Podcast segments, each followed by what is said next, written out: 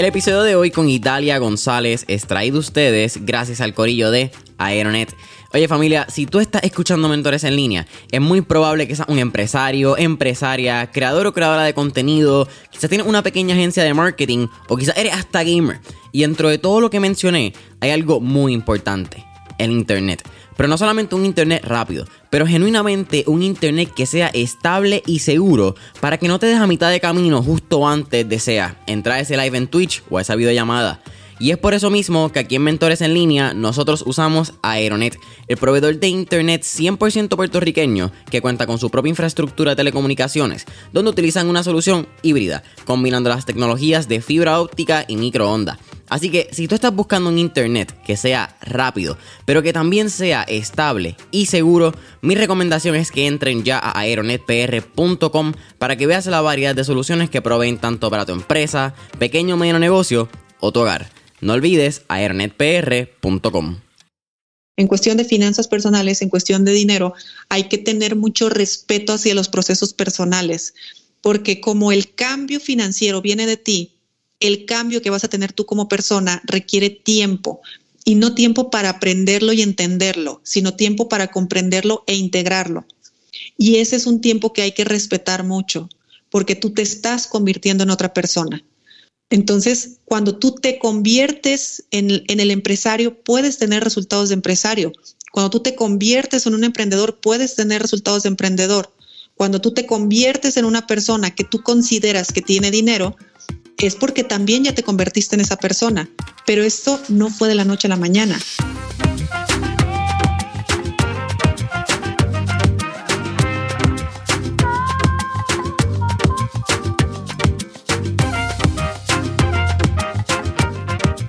¿Qué es la que hay familia? Mi nombre es Jason Ramos y bienvenidos a Mentores en línea, un podcast donde hablamos con los empresarios e influencers responsables por las marcas más destacadas, para que así conozcas quiénes son tus mentores en línea.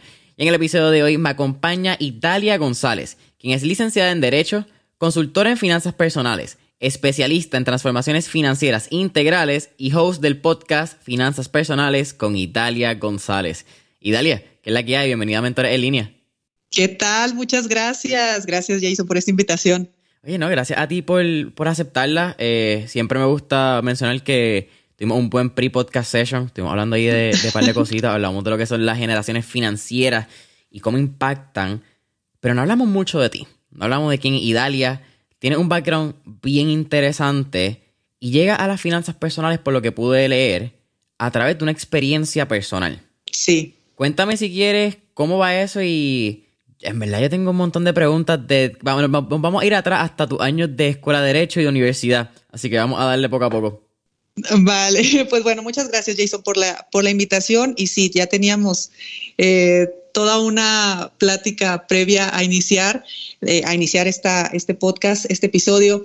Y bueno, mi historia, la verdad es que, a ver, a mi punto de vista es una historia muy común. Sin embargo, me lleva al tema del dinero, al tema de las finanzas personales, porque yo pues era una chica normal, común y corriente, lo soy todavía, pero en ese tiempo, pues yo con veintipocos años, eh, elijo estudiar derecho, me gusta la carrera de derecho, yo creía que yo me iba a dedicar a, no sé, a ser funcionario público, a todas estas cuestiones, por cosas de la vida, yo necesito cambiar de país y me voy a vivir a España y cuando me voy a vivir a España me doy cuenta que mi carrera no estaba funcionando o, a ver, no la podía aplicar como la podía aplicar en México, porque yo soy mexicana. Entonces allá, eh, allá viviendo en España, decido entrar a hacer un posgrado donde pues ya era de administración, la clásica MBA cuando las MBA todavía no eran, eh, no eran populares y empecé a aprender de administración. Sinceramente no me gustaba, no fue algo que me llamara la atención, pero yo quería tener un estudio para poder trabajar en aquel país.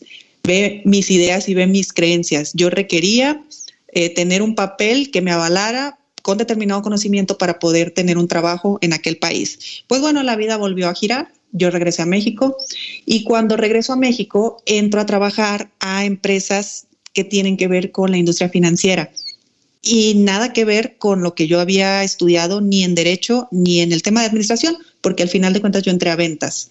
Entonces yo empecé a tener una carrera comercial dentro de la industria financiera en varias empresas eh, varios sectores por ahí dentro de la misma industria y empiezo a crecer muy rápido. Entonces yo con 26, 27 años ya tenía gerencias, antes de los 30 ya tenía direcciones, ya mi vida era, eh, pues levántate a las 5 o 6 de la mañana y vuélvete a dormir a las 10 de la noche.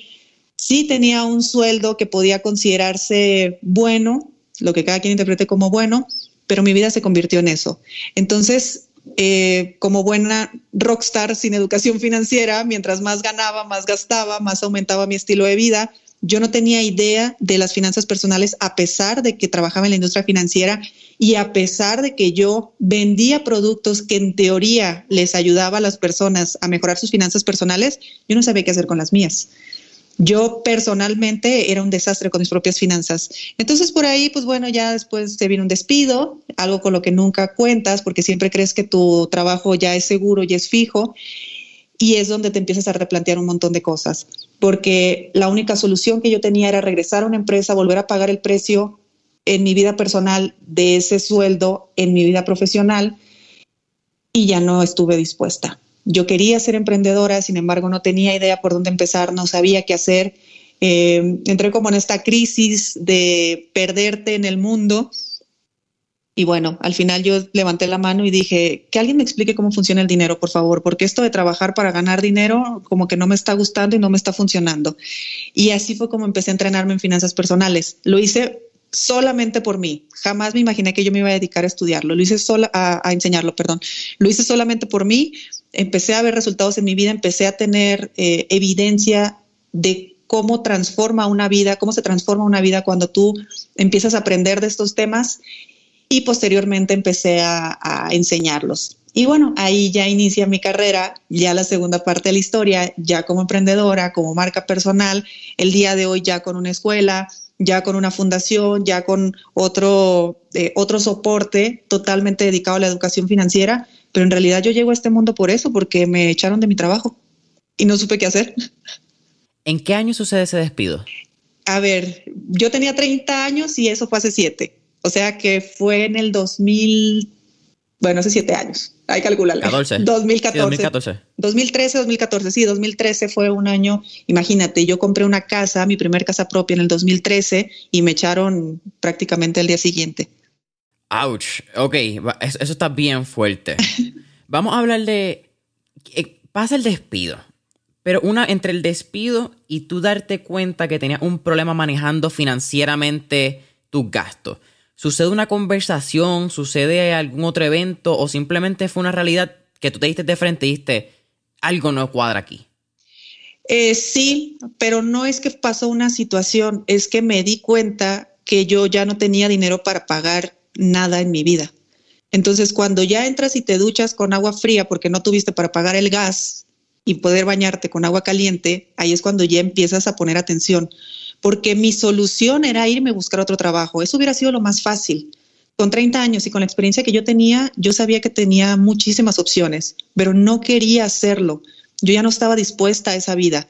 Entonces yo me fui en caída libre en, en, temas económicos y me endeudé muchísimo con mis tarjetas de crédito y todo se convirtió en un caos porque yo no sabía cómo manejar el dinero y obviamente el poco dinero que tenía pues me lo gasté rapidísimo. Ahora entiendo que una persona que no sabe tener dinero le llegan cantidades más grandes de las que está acostumbrada, como en este caso la indemnización que a mí me dieron cuando yo salí de, ese trabajo y, se acabó. No sabes producir, yo no sabía producir, yo no sabía generar, no sabía administrar. Entonces llega el punto donde dices, ya no quiero regresar a un trabajo, me gasté el dinero de la indemnización y no sé emprender. Entonces ese fue yo creo que el momento más complejo. Ok, vamos a hacer una ventana en el tiempo. Vamos a volver aquí ya al momento a este 2.0 donde Idalia se educa financieramente en lo que son las finanzas personales y vamos a darle. Pero quiero ir un momento a tus años de universidad. Y tengo dos preguntas aquí. Creo que tengo una ya cuando estás haciendo. Ustedes no sé si creo que bachillerato ustedes le llaman a, la, prepa, ¿verdad? Sí, bachillerato o prepa, sí, las dos. ¿Y cómo se le llama en esos primeros cuatro años de universidad? Universidad. Universidad, ok, ok, pues cool. Es que en Puerto Rico decimos bachillerato a ese primer año de universidad. Como, ah, ok. No, eh, preparatoria y después, y después la universidad. Sí, justo. Cuando estás en, en esos primeros años de universidad, 18, 19, si tuvieras la oportunidad de darte dos recomendaciones financieras, y esto basado en tu experiencia, ¿verdad? Y hacemos el, el pequeño caveat, el pequeño eh, alarma, warning, no sé ni cómo decirlo. No son recomendaciones financieras, esto no te va a hacer millonario, esto simplemente son basados en experiencias de Idalia y tanto como mía que aportemos. Pero ¿cuáles serían dos consejos que tú le darías a Idalia de 19, 20 años, pues, pasando por las experiencias financieras que tuviste luego en la vida? Qué fuerte lo que me estás preguntando, nunca lo había pensado. En primer lugar, no hubiera escuchado a mi entorno y con eso me refiero incluso a mis padres. No los hubiera escuchado, pero no quiero que se malinterprete. Yo cuando estudié derecho lo hice porque a mí me gustaban las ciencias sociales, no porque me gustara el derecho. Yo quería estudiar sociología, antropología, filosofía, esa era mi línea. Y, y me dijeron, de todo, lo único donde puedes hacer dinero es en el derecho y, y entré a estudiar derecho. Entonces, para empezar, era eh, lo que yo me diría es no escuches a tu entorno, al final de cuentas, estudia lo que tú quieras, que por supuesto que me pude haber metido a estudiar esa carrera y darme cuenta que tampoco eran y, y haberlo cambiado. Y otro tema financiero, otra, otro consejo financiero hubiera sido reúnete con personas que tienen el resultado que tú deseas. Porque yo siempre quise hacer dinero, siempre quise hacer dinero, pero siempre lo tuve como culto. Como que yo no lo decía porque, bueno, también a veces cuando tienes una connotación negativa al dinero, incluso hasta te da vergüenza o, ser ambicioso es malo y este tipo de cosas. Eh, entonces, en aquel entonces yo estaba rodeada solamente de personas eh, que pues salieron de la escuela, buscaron un trabajo y tenían su empleo mis dos padres fueron funcionarios públicos. Entonces, yo venía de un mundo donde había que tener un patrón y había que tener prestaciones y, así, que fuera la seguridad total. Yo siempre tuve esa sensación de que yo no quería eso en la vida. Entonces, si yo pudiera regresar a los 19 años, me encantaría empezar a relacionarme con personas que tuvieran resultados diferentes.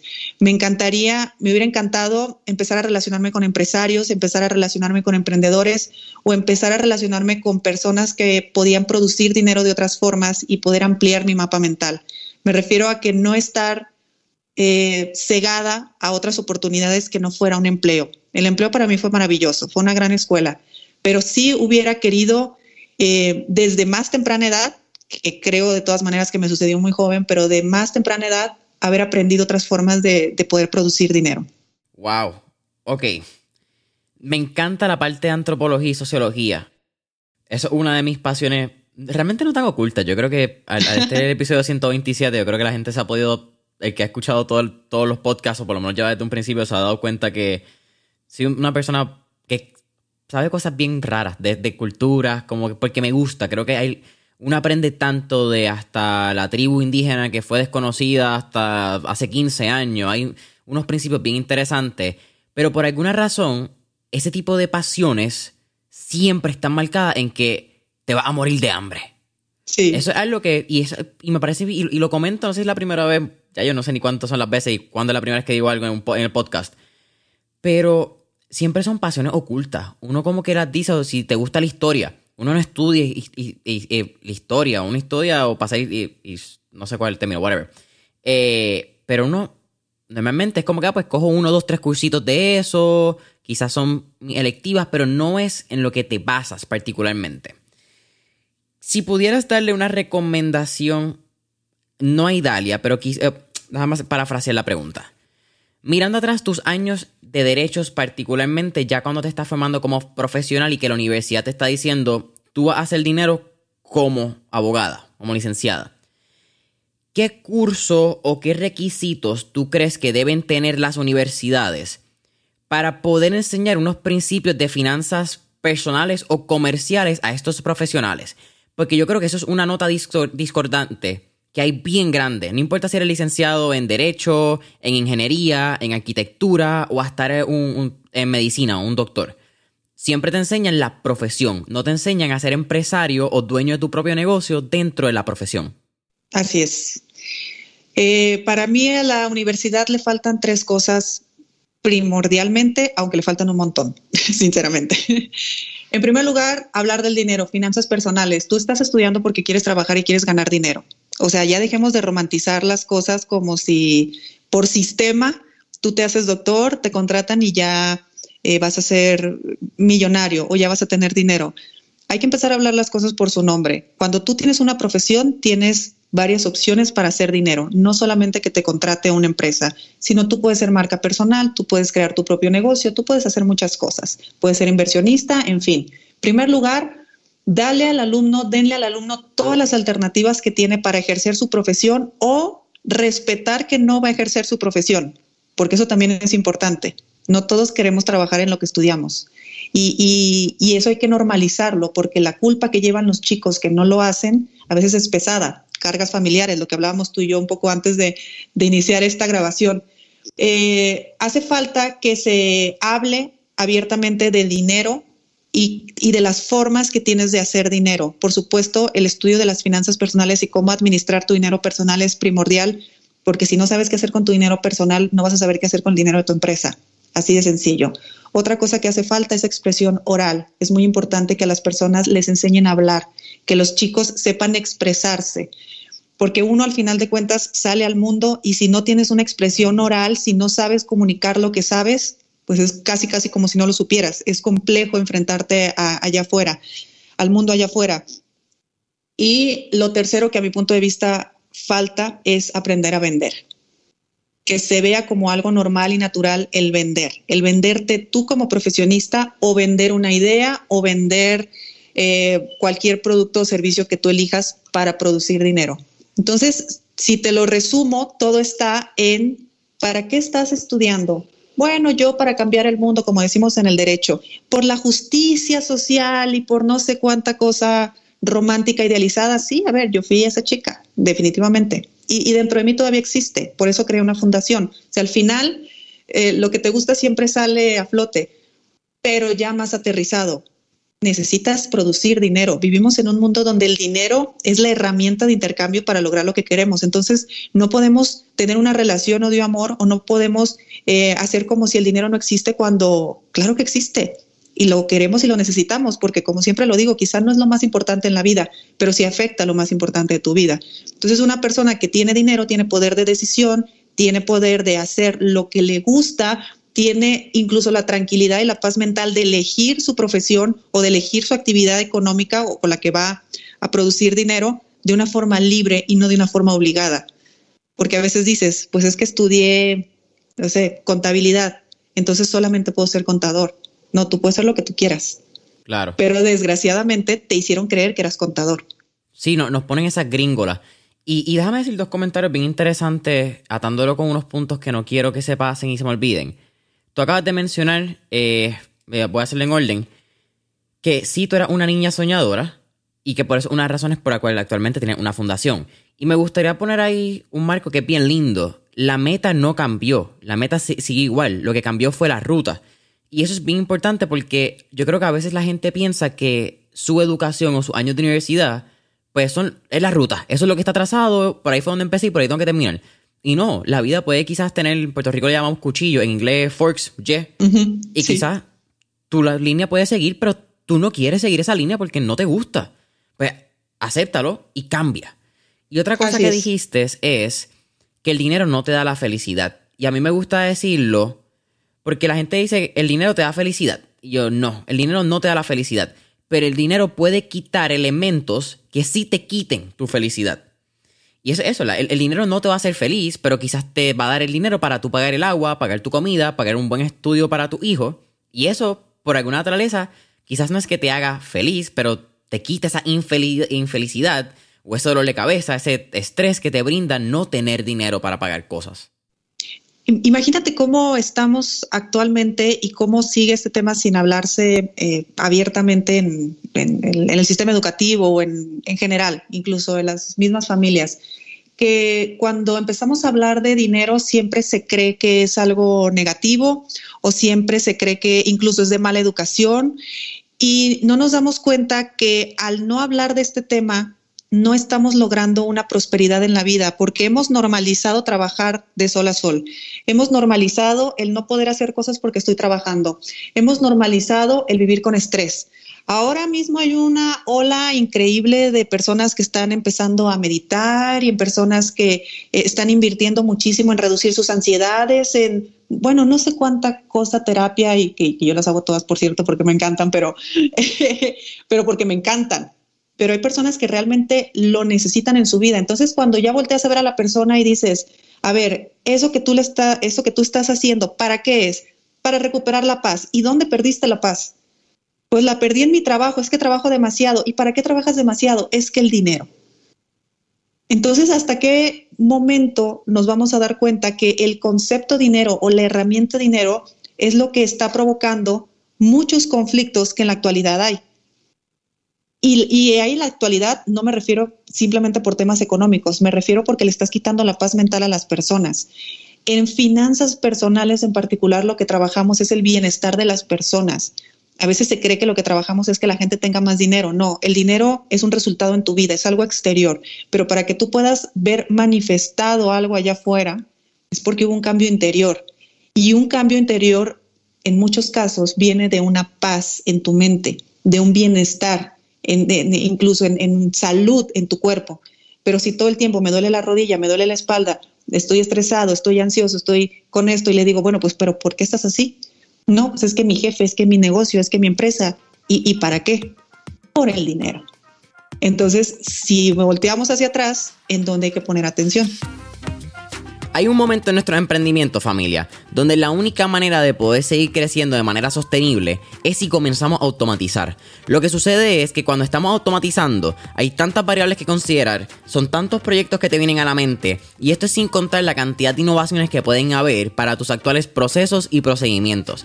Entonces, ¿qué sucede cuando tu equipo necesita ayuda de los expertos en automatización y no saben a quién llamar? La respuesta es fácil, Corillo, y es JC Automation. JC Automation es una firma de ingeniería con sobre 24 años de experiencia sirviendo a la industria de las ciencias vivas, con sus procesos y procedimientos de automatización, control industrial y manejo de data. Su conocimiento técnico y vasta experiencia está disponible para cualquier empresa que necesite personas, herramientas y los procesos que han implementado para ayudar con sus necesidades diarias de automatización. JC Automation son los expertos que tu equipo necesita. Y no te preocupes del tamaño del trabajo, porque ningún proyecto de automatización es un proyecto pequeño. Llámalos hoy al 787-716-4872 o visita su página web www.jcapr.com. Nuevamente, llámalos hoy al 787-716-4872 o visita su página web www.jcapr.com. Mira, es, bien loco porque creo que esto podemos hasta eh, un, un paralelo, una comparación bien interesante con la obesidad. Cuando tú estás obeso, tú te sientes mal contigo mismo. Pero al sentirte mal contigo mismo, tienes una ansiedad. ¿Y qué es lo próximo que haces? Vas a la nevera. Y cuando abres la nevera, coges algo que tú sabes que te hace mal, pero tú inconsciente, y aquí también podemos hablar de unos roches de pues, dopamina, serotonina, un poquito más de que en la química. Pero creas como que este círculo vicioso de que tú sabes que está mal, pero continúas en él porque no sabes dónde romper ese patrón. Y me parece muy interesante porque la, por alguna razón hoy en día sí se habla de la obesidad, aunque también hoy en día estamos como que hablándolo como si fuese un tabú y entonces no podemos hablar porque eres gordofóbico. Sí. Eh, año 2021, muy interesante, no va a decir mucho. igual de hablar de dinero. Exactamente.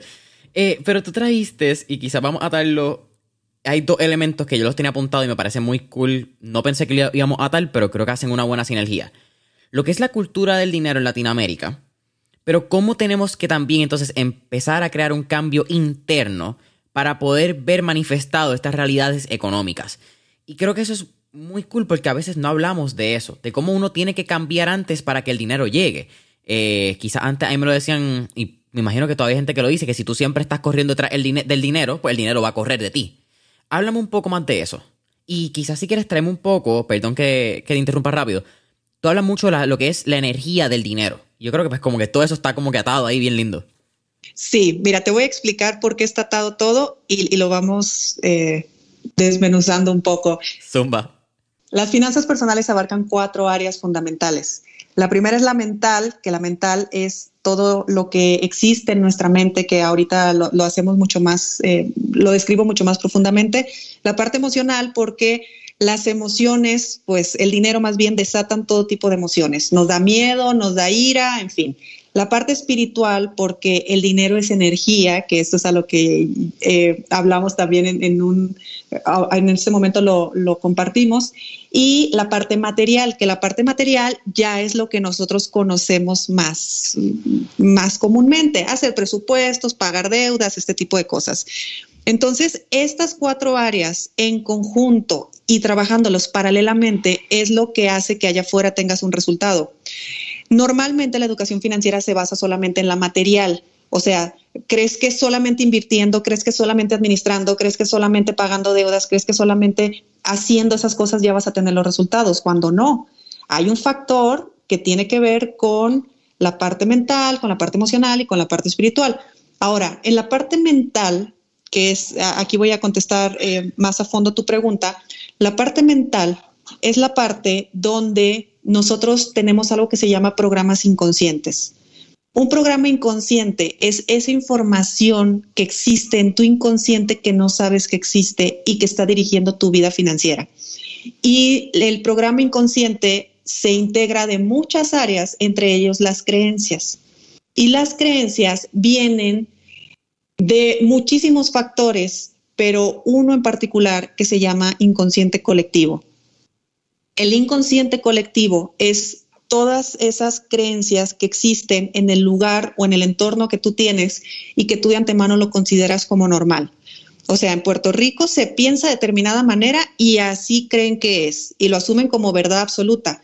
¿Cuándo te das cuenta que no es una verdad absoluta? Cuando llega una persona de otro sitio con otro punto de vista y ahí empiezas a romper el paradigma. Para nosotros los mexicanos, eh, tenemos la creencia de tal cosa y cuando nos damos cuenta que no es una verdad absoluta, cuando yo puedo hablar con otra persona de otro lugar y me doy cuenta que lo que yo estoy pensando es solamente una creencia. Entonces no nos damos cuenta de nuestras creencias simplemente porque todo nuestro inconsciente colectivo piensa igual. Y si todos pensamos igual, es que no estamos pensando así de fácil, simplemente estamos reaccionando, estamos haciendo las cosas exactamente igual que, el resto.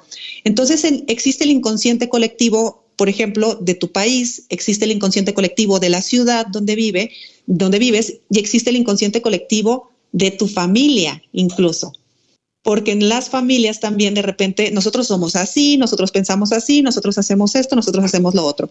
Entonces eso no da pie a que seamos libres al momento de pensar. Y solamente empezamos a repetir historias y empezamos a repetir patrones también en nuestra vida financiera de esa información inconsciente que tenemos. Entonces ve qué interesante es, porque a veces creemos que el resultado lo vamos a ver allá afuera si yo gano más como me pasaba a mí cuando estaba en las empresas, o si el gobierno hiciera las cosas diferentes, o si las cosas eh, se me facilitaran más. Cuando no, en realidad lo único que necesitas es cambiar tus anteojos.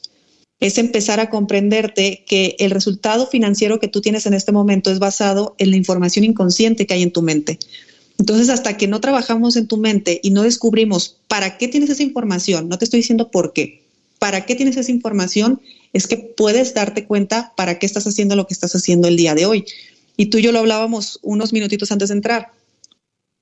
Países, por ejemplo, que traen muy cerca la guerra, cualquier tipo de guerras que haya ocurrido, eh, que está acaso Argentina, está acaso España, hay, hay muchísimos.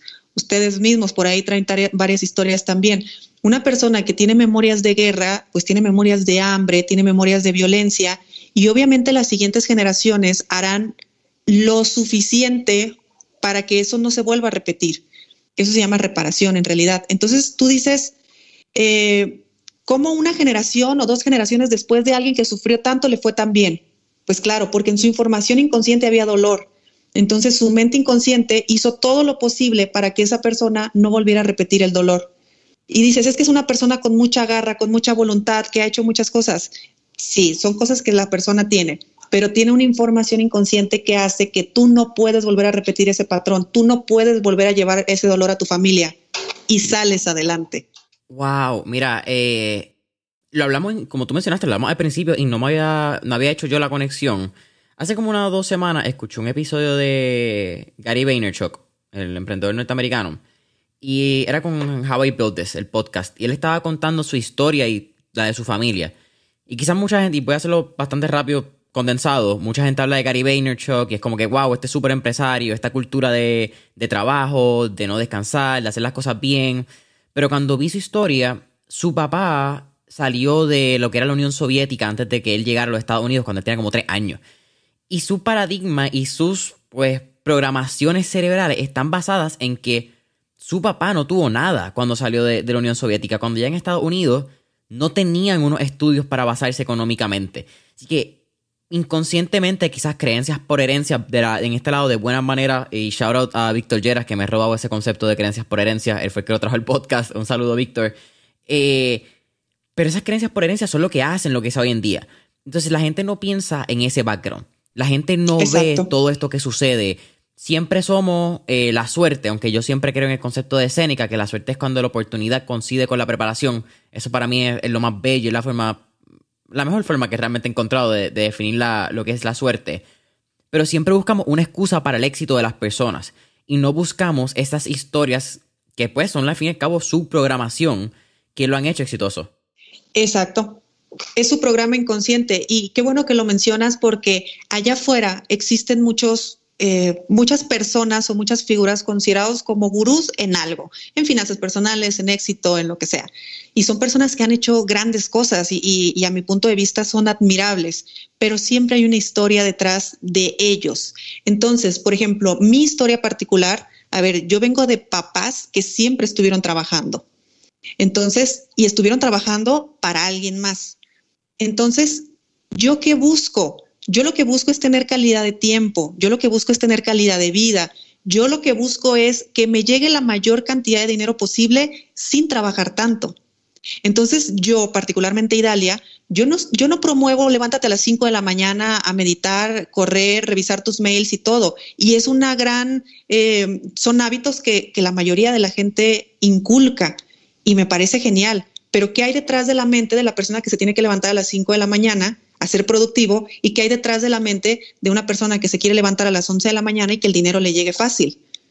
Al final de cuentas es solamente la información inconsciente, ninguno es mejor que otro. Entonces eso también es importante decirlo porque como no todos compartimos o prácticamente nadie comparte la misma información financiera, perdón, la misma información inconsciente respecto a lo financiero, pues obviamente entramos en ocasiones en frustraciones porque te levantas, el mentor te dijo que te levantaras a las 5 de la mañana y te levantaste a las 6 y dices, ya, ya lo arruiné, ya no voy a ser exitoso, ya no puedo lograr mis objetivos. Es tranquilo, es una filosofía de un estilo de vida que a esa persona le ha funcionado, que a mucha gente le ha funcionado, pero normalmente tiene que ver con una información inconsciente. Vamos a hacerlo de forma diferente. Entonces, en ese momento, vuelvo a lo que hablaba de los pilares de las finanzas personales, le regresas el bienestar a la persona. Entonces, cuando tú le regresas el bienestar a la persona, cuando lo dejas de hacer sentir mal o lo dejas de sentir culpable o dejas que tiene que ir necesariamente tras crear esos hábitos, pues bueno, le das oportunidad a que la persona empiece a hacerlo de una forma que nazca de esa persona. Entonces, ahí es donde ya entra el factor voluntad. Yo a veces les digo, ¿tú te vas a levantar temprano a salir a correr? No.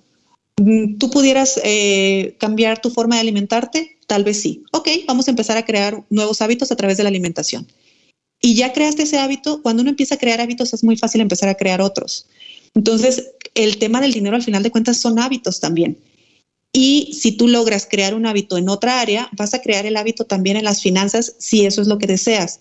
Pero iniciamos creando hábitos de algo que para ti no era tan complejo, en este caso alimentación, en vez de salir a correr todas las mañanas hay que ayudarle a la gente a que basado en su propia eh, experiencia, en su propia información y en sus propios, pues lo que cada persona elija, pueda empezar a desarrollarse.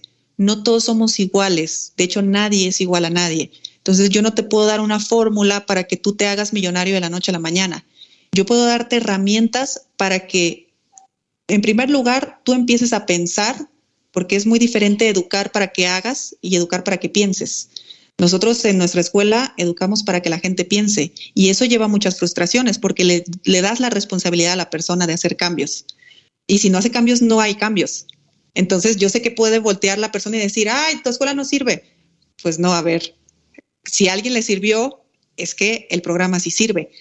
Qué sucedió contigo, hasta dónde estuviste dispuesto, hasta dónde existe una responsabilidad, hasta dónde si quieres o hasta dónde no quieres. Eso es parte también de lo que ha ocurrido con los sistemas educativos. Nos enseñaron simplemente a aprobar el examen. Entonces, si yo hago algo, tengo 10. Si yo no hago, repruebo. Entonces, queremos o creemos que allá afuera en la vida es, yo hago esto y esto y esto, ah, el dinero va a llegar, cuando no tiene que ser así uno va creando su propia meta y uno va creando sus propias estrategias. Y como tú dijiste hace rato, cuando tú tienes la meta clara, que a veces la meta hasta se te olvida, pero por ahí existe todavía, la misma vida encuentra formas en las que tú la, termines realizando, aunque des mil vueltas, pero regresas al origen. Mira, háblame un poquito más. Y tú has mencionado lo que es la reprogramación, particularmente cómo hablamos del dinero. Y yo quiero hablarlo desde la perspectiva, porque tú en un momento dijiste que tú ganabas una buena cantidad de dinero, pero bueno es relativo.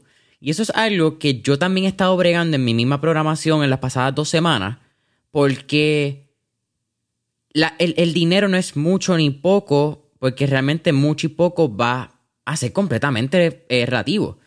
Tú puedes, si tú ganas 1.500 dólares mensuales y de momento te ganaste 3.000, eso es muchísimo dinero. Pero de momento, si tú eres una persona que está acostumbrada a vender 250 mil dólares mensuales en una compañía y de momento te dieron 3 mil dólares como un bono, pues cool, son, son 3 mil dólares. y no es que la cantidad del dinero, ¿verdad? No es que cambie cuánto es físicamente, pero es cómo verbalizamos y cómo internalizamos eh, las cifras de dinero. Vamos a cambiar la cantidad con cifras. Háblame un poco más de eso y dame una clase, porque estoy aquí de que emocionado y todo. Mira, el, hace un momento que yo dije que ganaba una buena cantidad de dinero, mi siguiente frase fue, o lo que tú interpretes, precisamente por lo mismo, porque eh, lo que para mí es mucho o lo que para mí es poco no es lo mismo para todas las personas. Es muy curioso cómo la gente cree que cuando va a aprender acerca de finanzas personales va a tener que decir sus números. Yo sinceramente es raro cuando me entero cuánto gana un alumno mío o un cliente mío, porque no me importa, o sea, realmente a mí no me interesa cuánto gana la gente. Yo no sé si eso que gana eh, le alcanza o no le alcanza, siempre será mi proyección lo que yo esté viendo en sus números. Por lo tanto, no sirve de mucho que yo me proyecte. Lo que me interesa es que esa persona avance en lo que él considere que que, pues que le conviene, porque este tema es mucho de a ti qué te conviene y tú qué quieres.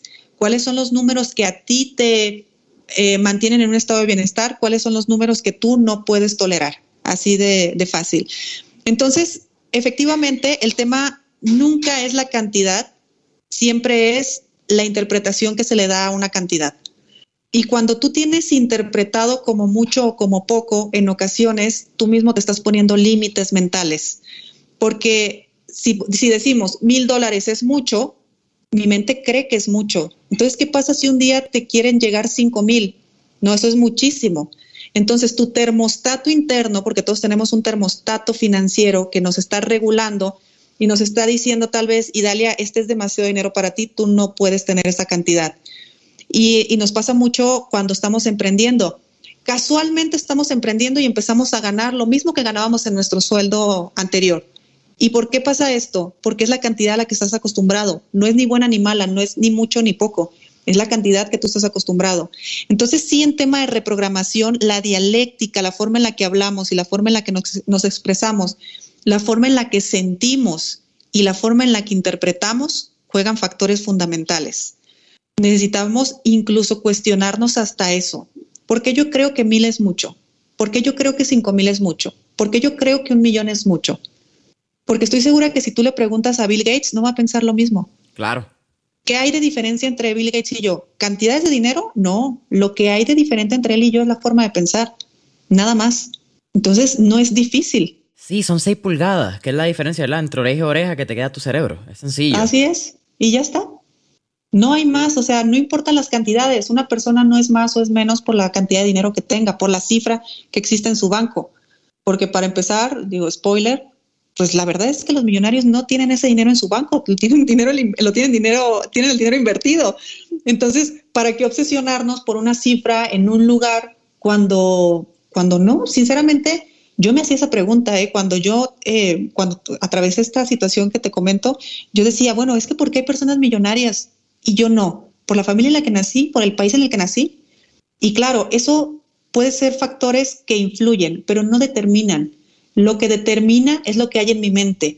Entonces, yo me he dedicado a transformar mi mente, porque te repito, entre Bill Gates y yo, la diferencia que hay es lo que hay en la mente, porque los dos somos seres humanos, así de fácil. Uno tendrá más edad, más experiencia, pero al final de cuentas es solo lo que hay en nuestra mente, lo que a él le ha llevado a tener sus resultados y lo que a mí me ha llevado a tener mis resultados. Nuestros entornos, claro, pueden, pueden tener mucha influencia, pero no determinan. ¿Cuántos casos tenemos de emprendedores impresionantes que nacieron en situaciones cero favorables? Entonces no me digas que es que la culpa es del gobierno o que la culpa es de, los lugares donde nos vivimos, donde vivimos. Lo que está determinando es lo que le estamos insertando a nuestra mente, sumado a la información que ya hay. Digamos que es como una computadora, ya traemos programas preinstalados y nosotros necesitamos instalarle nuevos y por supuesto también hay que desinstalar algunos que ya no, que ya no nos ayudan mucho. Eh, mira, tú trajiste el tema de un emprendedor que quizás no nació en la mejor eh, familia, área o etcétera.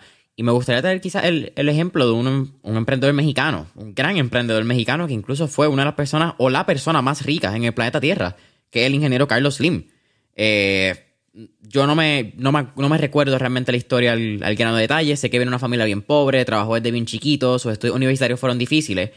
Pero también para traer ese mismo caso de Carlos Slim, yo creo que la última vez que vi su fortuna estaba como en 80 mil millones de dólares.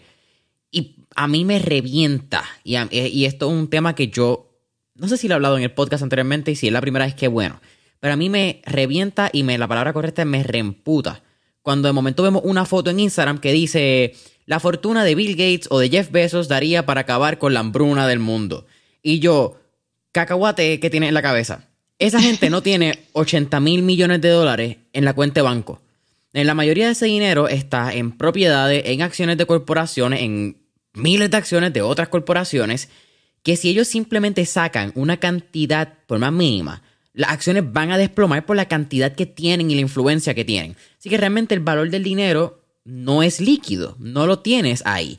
Entonces es como que pero nada, es también una conversación, por eso yo no sé si lo he dicho antes, porque de momento tú le dices esto y la gente va a decir, no, pero tiene muchos chavos para ayudar. es como que, dude, we're not gonna get, no vamos a entrar en esta conversación, no vamos a ganar nadie. Pero es una mal concepción que hay con las cifras de dinero. Ven muchos ceros y piensan que, pues, tienes 5 millones en, la cuenta de banco. Sí, mira, aquí hay varios temas. Pilar espiritual, energía del dinero, tú admira a las personas, siempre admíralas. Claro que esa emoción que a ti te da es, es, pues, a ver, es intrínseca del ser humano, uno no lo puede controlar, pero vuelvo a lo mismo, ¿qué tiene esa persona que no tenga yo? Porque tal vez tú eres el próximo Carlos Slim, pero todavía estás muy joven, no lo sabemos. ¿Qué nos va a acercar a, ser, a tener la fortuna que tiene él? El admirarlo y el aprenderlo. Así de fácil, porque algo debió de haber hecho, algo bueno debió de haber hecho. Ahora, este, este tema, sin meternos mucho, eh, es un tema de educación financiera, porque en la biografía, o al menos lo que yo he leído de la biografía de Carlos Slim, su papá le enseñaba a multiplicar dinero desde temprana edad. O sea, desde muy, muy pequeñito, Carlos Slim entendió lo que era comprar barato y vender caro. Algo que nosotros, por lo menos en Latinoamérica, no hacemos. ¿Por qué? Porque usted, mijito, dedíquese a estudiar y ya va a trabajar cuando sea grande. Entonces tenemos chicos con 20 años que nunca han trabajado, que tienen muchos estudios, pero y no saben producir dinero. Entonces, para empezar, la educación financiera fue fundamental en este personaje, en este empresario, porque su papá no tenía ese prejuicio, porque también venían de otra cultura. Entonces no tenía eh, estas ideas, creencias, volvemos a lo mismo, que los niños no deben de trabajar. Yo no te estoy diciendo que los niños trabajen, yo te estoy diciendo que los niños aprendan a producir.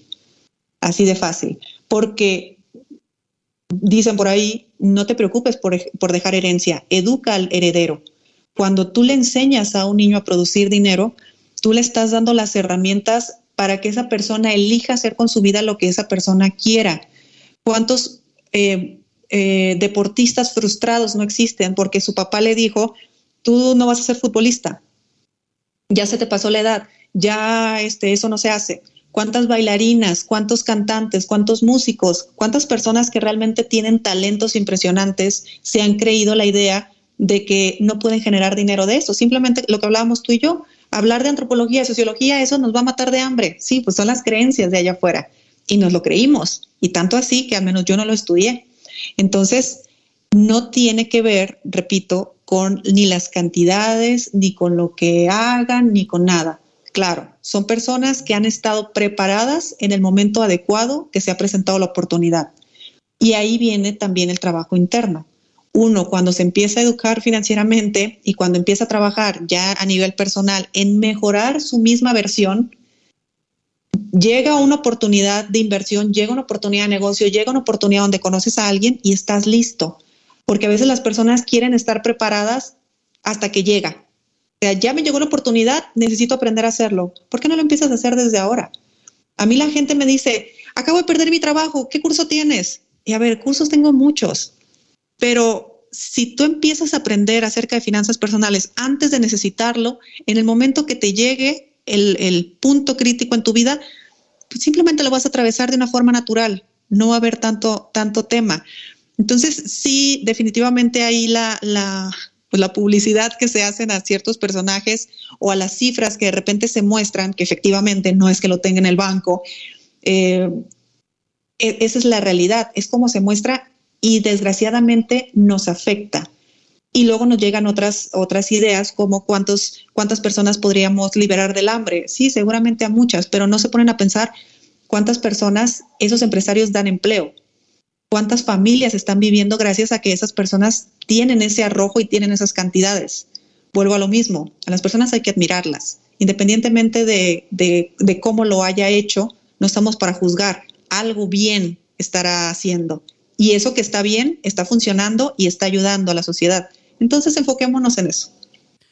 Mira, vamos a hablar un poquito, ya nos escucharon, ya están, saben, estamos hablando de reprogramación mental, estamos hablando de lo que es tener una buena relación con el dinero. Pero quizás yo no tengo una buena relación con el dinero y no lo sé. ¿Cuáles tú crees que son dos o tres banderas, la red flags, banderas rojas, que nos dejan saber que no tenemos una buena relación con el dinero? En primer lugar, te quejas. La queja es la bandera roja más grande y la que menos vemos. Y te voy a decir muy fácilmente, métete a Twitter y te vas a dar cuenta toda la gente que tiene una mala relación con el dinero. Todos, incluso gente con dinero. ¿Sabes que esa es la única red social que yo no tengo por eso mismo? No la aguanto. Pues puede ser. Yo tampoco la aguanto. Eh, no, no, no, no. Eso no, no me gusta, creo que no me aporta. Pero la queja eh, sería la primera red, eh, la primera bandera roja de, de tener una mala relación con el dinero. Otra mala relación con el dinero es tu sentir. Hay que tener muy claro lo que uno está sintiendo, porque en la misma rutina de la vida ya uno no identifica las emociones. Entonces de repente dices, oye, ¿será que tienes miedo? ¿O será que tienes ira? ¿O será que tienes tristeza? ¿Qué estás sintiendo respecto al dinero? ¿Qué estás sintiendo respecto a la, situación que se está viviendo? Necesitas reconectar a la persona con su emoción nuevamente para que pueda identificar. Entonces, si a mí el dinero me causa ira, si a mí el dinero me molesta, me enoja, eh, soy una persona que, que va luchando por la vida, por tener dinero, oye, tú estás dominado por tu ira. No has aprendido a poner límites, no has aprendido que el dinero puede llegar a tu vida de otra manera. Esa es una gran, gran bandera roja de tener una mala relación con el dinero. Y la tercera, que pues es la más obvia, si se podría ver así, es que dices que no te alcanza, aunque tengas dinero.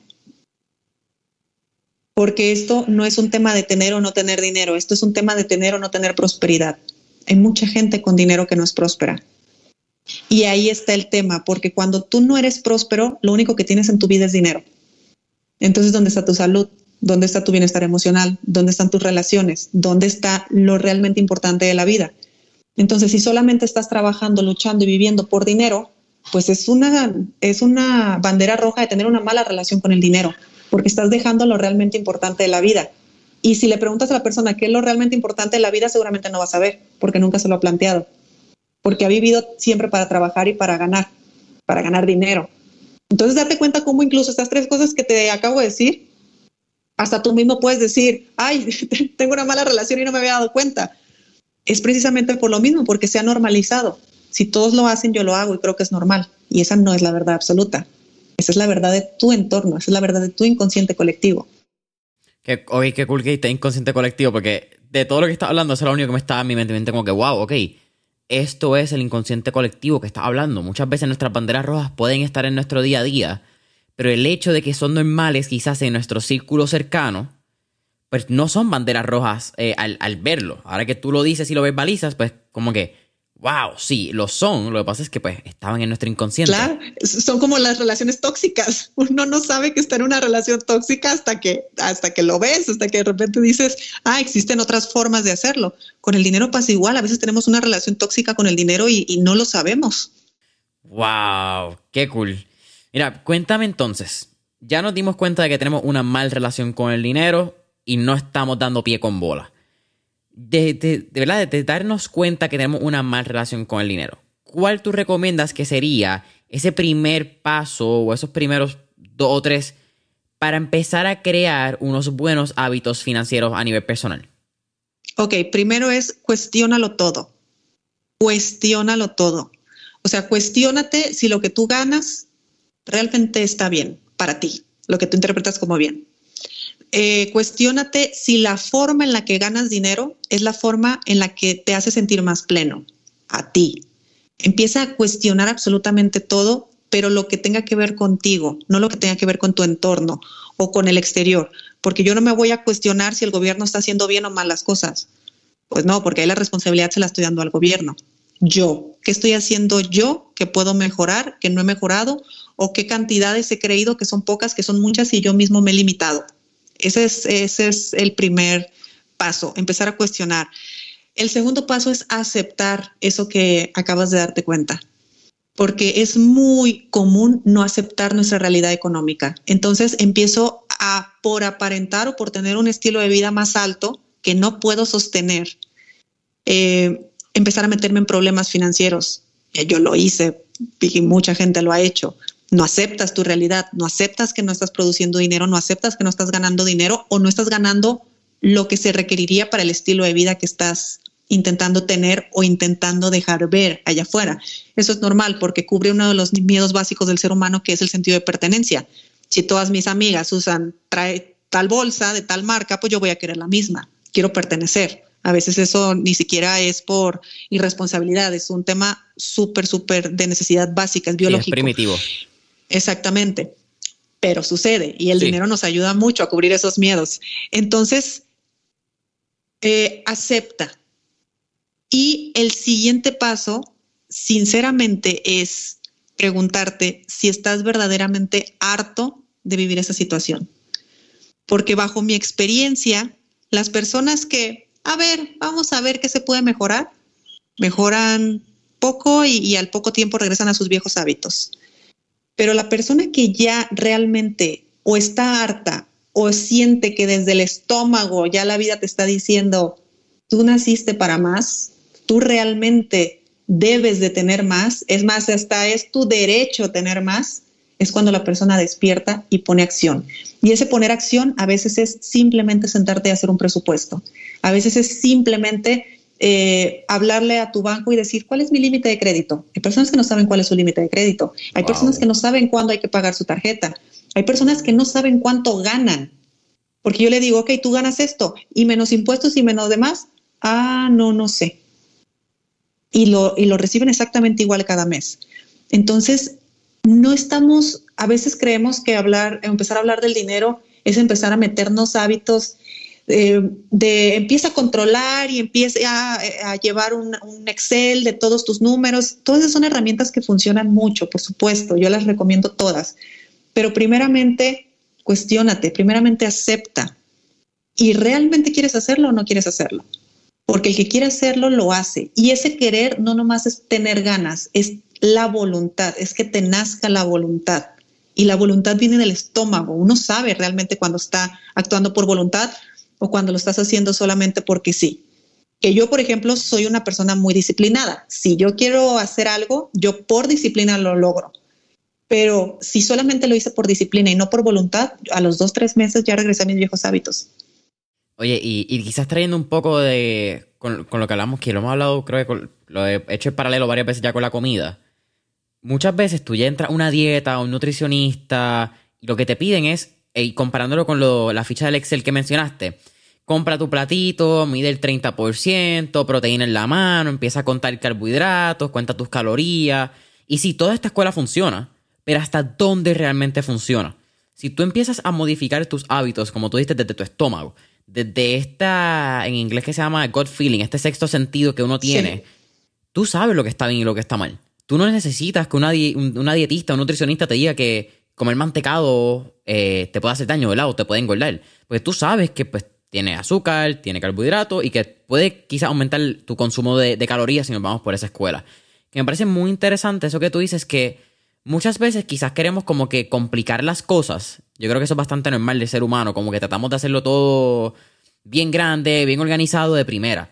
Pero no, vamos a ir a lo básico, vamos a entender, vamos a cuestionarnos y de ahí partimos. Y me parece muy interesante esa punta de lanza que da, porque lo está simplificando en vez de complicando, que es algo que por naturaleza humana creo que hacemos. El secreto, a mi punto de vista, es la conciencia, es con qué conciencia se están haciendo las cosas. Si no hay un cambio de conciencia, yo, o sea, el día de hoy, la conciencia de Idalia está creando un resultado. Si yo quiero crear un resultado diferente, yo requiero modificar la conciencia de Idalia. Entonces, el resultado que tenemos afuera siempre tiene que ver con nosotros mismos, que eso es lo que a la gente no le gusta. Porque cuando te das cuenta que el que tengas o no tengas dinero tiene que ver contigo y no con allá afuera, pues tienes que asumir una responsabilidad que no todo mundo está dispuesto a asumir. Entonces ahí es donde están difíciles los cambios económicos, porque claro, ¿cómo voy a salir adelante en este país? Y por país, la verdad es que cualquiera. ¿Cómo voy a salir adelante en esta familia? Y por familia entiende las situaciones que quieras. Entonces, cuando tú tomas responsabilidad, mira, tomar responsabilidad es simplemente cambiar de anteojos. Es decir, elijo verlo de forma diferente, porque como la situación no la puedo cambiar, sí puedo cambiar la forma de percepción que tengo. O sea, el problema no es un problema, el problema es cómo lo estoy viendo. Cuando yo cambio mi óptica y lo veo desde otro punto de vista, me doy cuenta que hay otras formas de resolverlo. Pero eso se hace a través de la conciencia. Entonces, un cambio de alimentación más, más fácil es hacerlo a través de la conciencia, porque cuando yo por conciencia elijo alimentarme de forma diferente, voy a tener un resultado sin contar calorías. ¿Por qué voy a tener un resultado? Porque estoy cambiando mi acción y el cambio de acción viene de mi conciencia. Voy a tener un resultado diferente. Tal vez no el que yo quiera, lo más probable es que sí sea el que tú quieras, pero será un resultado diferente. Entonces, en el tema del dinero, en el tema de la salud, en todos los temas, queremos tener un resultado diferente con la misma mente. Entonces vamos de curso en curso y vamos de maestro en maestro cuando nos está dando solamente fórmulas y estrategias de exterior, pero no te han dado las herramientas del cambio interior. Entonces, si, si no cambia adentro, no cambia afuera. Y si cambia afuera, va a cambiar de forma momentánea, porque eventualmente tu mente te va a traer a lo que para ti es normal. Eso está bien cool y, creo que es muy importante. Tú lo acabas de decir. Muchas veces andamos de maestro en maestro y tú mencionaste una palabra que a mí me encanta, que son los gurús. Hay gurús de todo, güey. De lo que tú quieras va a encontrar a alguien en el internet en estos tiempos. Pero no necesariamente lo que necesitas son más herramientas, ¿verdad? No necesitas seguir añadiéndole herramientas a, este Swiss Army Knife, al Pocket Knife que sigue sacando cosas. Quizás tienes que aprender a usar una pieza bien y eso es lo que va a seguir cortando. ¿Y ya? Y hay personas que lo logran con un libro. Hay libros de finanzas personales buenísimos y a veces no necesitas atravesar procesos. Yo que soy acompañante en procesos financieros y que tengo una certificación, por ejemplo, en finanzas personales, hay muchas personas que entran a esa certificación y me dicen, ¿cuándo me vas a aprender? ¿Cuándo me vas a enseñar a invertir? Pues cuando tengas una mente que resista una inversión. Para eso requiero trabajar primeramente contigo. Entonces, ah, no, no, no, entonces no es para mí. Perfecto, no es para ti. Pero, eh, pero hay personas que simplemente con un podcast, hay personas que simplemente con un libro, hay, porque ponen en práctica las herramientas pero hubo un cambio neuronal, hubo un cambio dentro de ellos y tuvieron la voluntad, por supuesto, que a ver, la voluntad no es que yo me levante una mañana y diga, hoy voy a tener voluntad, no, la voluntad te llega. Es un momento, por eso te dije, ¿hasta qué punto estás harto ya? ¿Hasta qué punto estás harto de no tener esa salud que quieres, ese peso que, que no quieres? O sea, el conflicto que tú estás viviendo, porque en estos temas tampoco pues no hay ni bueno ni malo, ni alto ni bajo, es eso que tú estás considerando conflicto, ¿qué tanto ya te acostumbraste a vivir? Porque a veces uno se acostumbra a vivir en la incomodidad porque la incomodidad es su zona de confort. Se ve cómo los mismos conceptos ahí parece que se contradicen. Pero a veces las personas se acostumbran. Eh, mucha gente que dice, me duele la rodilla, ya sé cuánto te duele. Uy, hace años que me lastimé y nunca me recuperé y me acostumbré a vivir con un dolor de rodillas. Tu zona de confort es vivir incómodo, con un dolor físico salir de esa zona de confort es algo a lo que le tienes que enseñar a tu cuerpo nuevamente. A veces no sabemos lo que es estar en bienestar. Y en bienestar me refiero también al financiero. Entonces, si yo solamente sé vivir endeudado, con cuentas al límite, con un jefe que me estresa o con un negocio que no es negocio, pero me aferro a tenerlo, necesito enseñarle a mi cuerpo, enseñarle a mi mente cómo es algo que sí funciona para que lo pueda vivir porque si no le he enseñado y no sabe cómo, cómo se siente, cómo funciona, cómo es, pues nunca vamos a poder hacerlo. Tenemos la idea, pero nunca lo he experimentado, por lo tanto no podemos ir hacia un lugar donde no conocemos. Y las ideas son solamente ideas hasta que se hacen. lo que, Exactamente. Que, que algo bien difícil para la gente entender. Ah, por alguna razón la gente le da un peso millonario a la idea y todo el mundo es millonario por idea. Pero si no hacen la idea, nunca pasa la mayoría de las ideas sí serían millonarias. Sí, simplemente falta acción y voluntad, que tú mencionaste la palabra. Y, quizás para un tema también casi cerrando para ser consciente de tu tiempo, Idalia. Yo creo que hay un paradigma que hay que empezar a cambiar y no es un paradigma a causa de redes sociales, yo creo que es un paradigma que ha aumentado, o sea, ha aumentado la exposición que tiene a través de las redes sociales y es la eh, gratificación instantánea. Y eso que tú dijiste, yo creo, tú hablaste de lo que quizás alguien entra a tu programa de certificación y dicen, ¿cuándo me vas a enseñar a invertir?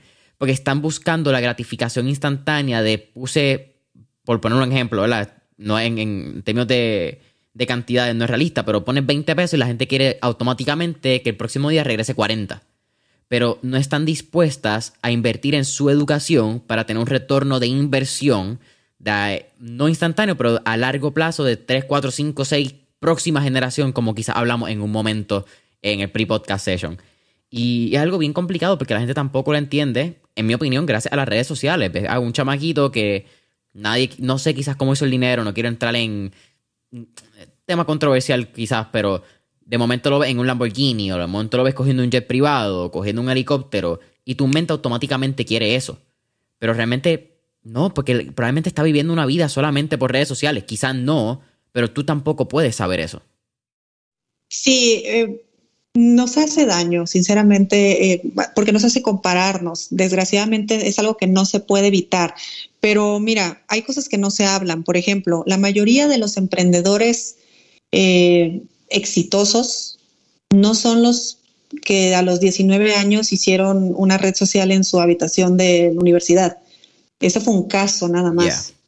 Y solamente un caso la mayoría de los emprendedores exitosos realmente están alrededor de los 50 años, tuvieron una vida laboral exitosa, o sea, me refiero a que tuvieron muchos años de trabajo, quizá como empleados, o muy probablemente como empleados, incluso como directivos, y en algún momento de su vida, que eso suele ser más o menos a los 40, eligen un cambio de vida y por lo tanto a los 50 se empiezan a consolidar y empiezan a tener buenos resultados. O sea, ve cómo tú estás viendo y se ha puesto que un chico de 19 años lo puede hacer, que por supuesto lo puede hacer, si uno lo hizo, más gente lo puede hacer, pero no es la realidad única.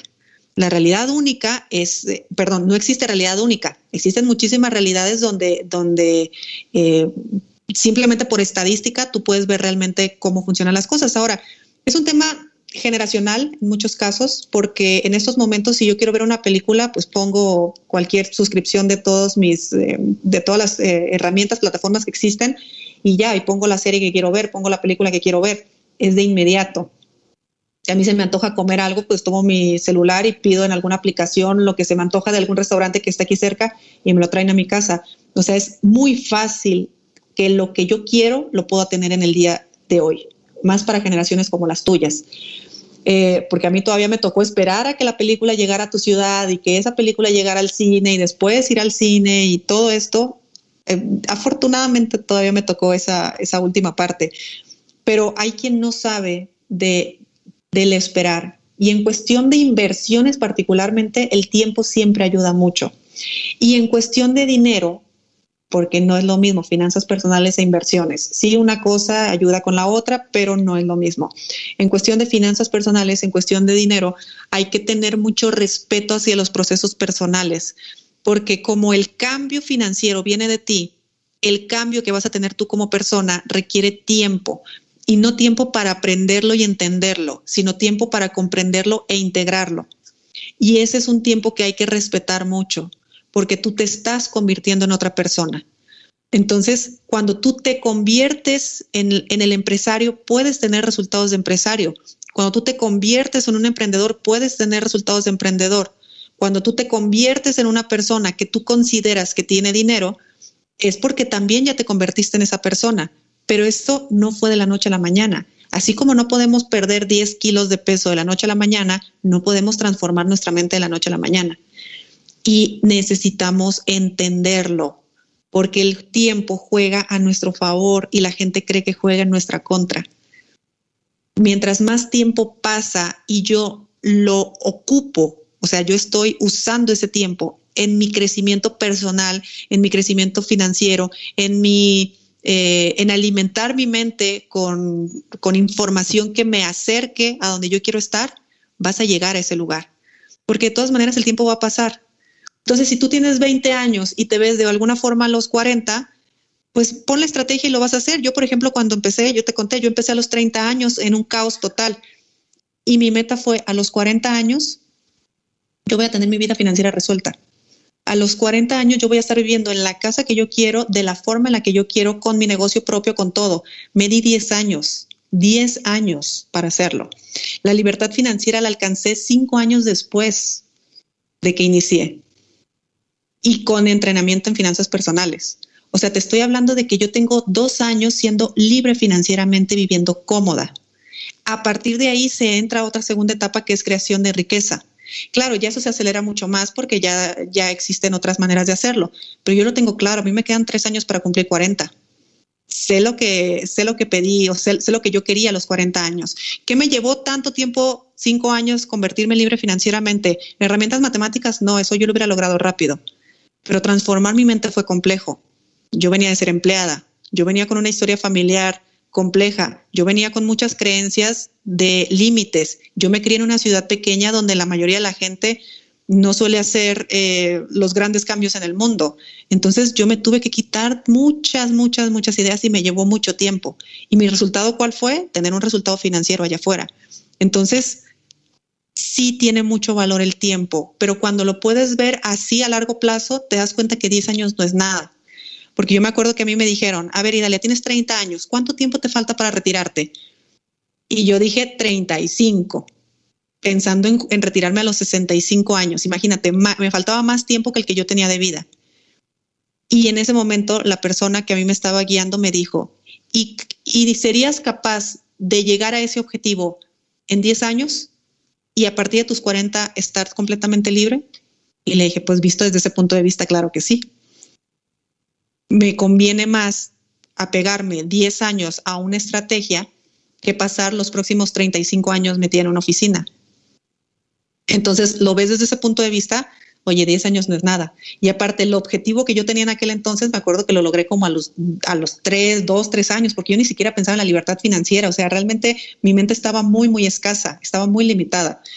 Y, y llegó la primera meta y de repente llegó la segunda meta y de repente llegó la libertad financiera y ahora tengo tantas metas que sé que no se comparan con las que vienen más adelante, pero a ver, lo que yo tenía previsto a los 40 años, pues no solamente se va a lograr, sino que me emociona muchísimo llegar a los 50. Porque ahora a los 50, imagínate a qué punto se va a llegar. Y a los 60 y a los 70. Entonces todo fue un plan donde estoy utilizando el tiempo a mi favor. Y eso es importante que las nuevas generaciones lo vean y lo sepan, porque el ir por el dinero de forma tan rápida en ocasiones se puede. Y si, lo, y si tú lo logras, qué bueno. Pero existe algo dentro de nosotros que se llama tener resistencia mental y emocional a tenerlo. Por eso la gente que se gana la lotería en un plazo de cinco años lo pierde. No tuvo la capacidad mental y emocional de retenerlo. Entonces no se trata de tener, se trata de saber retener, de saber multiplicarlo, de saber utilizarlo y por supuesto poder integrarlo en tu vida. Tú sabes lo difícil que es convertirte en una persona de dinero cuando vienes de una familia que no es de dinero. Tienes muchísimas arañas en tu cabeza que no te dejan pensar. O cuando estás, te estás saliendo de tu entorno, cuando tus propios amigos te empiezan a atacar, cuando tu propia pareja te dice que eh, ya estás pensando de más, cuando esas cosas empiezan a ocurrirte, a mi punto de vista, yo sabía que yo iba por el camino correcto pero en el camino correcto hubo que pasar, correcto para mí obviamente, hubo que pasar por una serie de situaciones muy incómodas y muy difíciles, como deshacerte, deshacerte es una mala palabra, pero es la verdad, de un entorno que no te conviene. Y son personas a las que yo quiero mucho y entornos a los que yo quiero mucho y todo, que todo muy bien, pero eh, no están alineados con mi propósito de vida y con lo que yo quiero. Entonces yo vivo, yo trabajo en el entorno que me conviene, que quiero, que me acerca a mis metas, y de repente convivo, por supuesto, con la gente que yo amo, que es estar en otra sintonía, en otro canal, pero ya está, se respeta y listo. Claro. Eh, esa particularmente, eso último acabas de decir, que son los cambios de, de personas, de tu círculo, de tu ambiente. Yo creo que es algo bien difícil cuando tú estás en tus 20, porque no lo entiendes, no te lo explican y de momento tú decirle adiós a un amigo duele un montón. Pero también yo creo que hay que entender, y esto, lo, esto es bien personal por cosas que paso ahora mismo y sigo pasando y seguiré pasando uno también tiene que entender que las personas pueden ser tus amistades, pueden ser tus amigos y no tienen que estar en el día a día. Tú puedes tenerlo y tú los amas y tú los quieres. Simplemente en los momentos que tú estás progresando y donde tú estás no tienen un espacio. Y that's fine. Sí, está perfecto. Yo lo entendí y lo apliqué en mis redes sociales, eh, en Facebook particularmente. Eh, pues bueno, yo tengo una fanpage que es como Idalia González, especialista en finanzas personales, y está Idalia González, mi Facebook personal. Yo en mi Facebook personal, bueno, la verdad es que ya no lo uso, pero jamás publiqué nada de mi trabajo. O sea, yo no compartía de mi Facebook, de mi fanpage, yo no compartía mi muro personal, porque yo entendía que a mis amigos no les importaba mi tema yo enfoqué mi energía en llegar a la gente que le importaba mi tema, porque al final de cuentas yo no necesitaba fans, yo necesitaba clientes. Y yo entendí que mis amigos no tenía por qué gustarles mi trabajo, no tenía por qué gustarles mi forma de, de ver y hacer las cosas, y mucho menos tenían por qué ser mis clientes. Entonces respeté esa área y la gente que está en mi Facebook personal no ve nada de mi trabajo, no ve nada de esta parte o de esta faceta mía como profesionista porque entiendo y respeto que estamos en, caminos diferentes, pero no por eso van a dejar de ser mis amigos. Y ahora los amigos que sí tienen este gusto de, igual al mío, también me siguen en mi fanpage y se enteran de mis cursos y se enteran de mis cosas y bueno, muchos de ellos son mis alumnos ahora mismo, pero, pero empezó desde el respeto de no tienen por qué compartirlo y hay que aceptarlo. Eh, yo creo que eso es bien lindo para terminar. Eh, muchas veces el emprendedor pide que lo respeten, yo creo que también es bien importante que el emprendedor o persona que financieramente eh, tiene una relación saludable con el dinero respete pues, quién no está en esa posición y, y, pues, eres por eres, ahí estamos, punto. Claro. Y Dalia, para mí ha sido un absoluto placer tenerte mentor en línea. Siempre al final hacemos cuatro preguntas de fuego, así que vamos al mambo. Vamos. La primera, si tuviéramos la oportunidad de estar en esta película de Back to the Future y tener un DeLorean, ¿a qué época, década o periodo histórico te gustaría ir y por qué? Ay, a ver. Bueno, no, no, no se esperan la respuesta que les voy a dar, pero a mí me encantaría irme a, épocas mucho, mucho, mucho, mucho, mucho más atrás de lo que la gente cree. Eh, a mí me encantaría irme a la época de la Atlántida y me encantaría irme a esas épocas porque ahí hubo mucha información y hubo mucha sabiduría que se perdió en el camino. Me encantaría tener esa información. Esa es nueva, de verdad que sí, esa es bien nueva. Segunda pregunta. Tenemos un playlist en Spotify que se llama Mentores en línea, el playlist donde tenemos todas las canciones que motivan a nuestros emprendedores. Así que, con eso dicho, ¿qué canción motiva a Italia González? Uh, Queen. Eh, Don't Stop Me Now, para mí es una de las máximas. Me encantan. Freddie Mercury, hay que amarlo. Sí, sí, sí. Queen, Queen me prende la chispa todos los días. Yeah. La tercera pregunta, Idalia. ¿Qué tres libros les recomendaría a nuestra audiencia? El poder de la mente subconsciente, Secretos de la mente millonaria y Piense y hágase rico.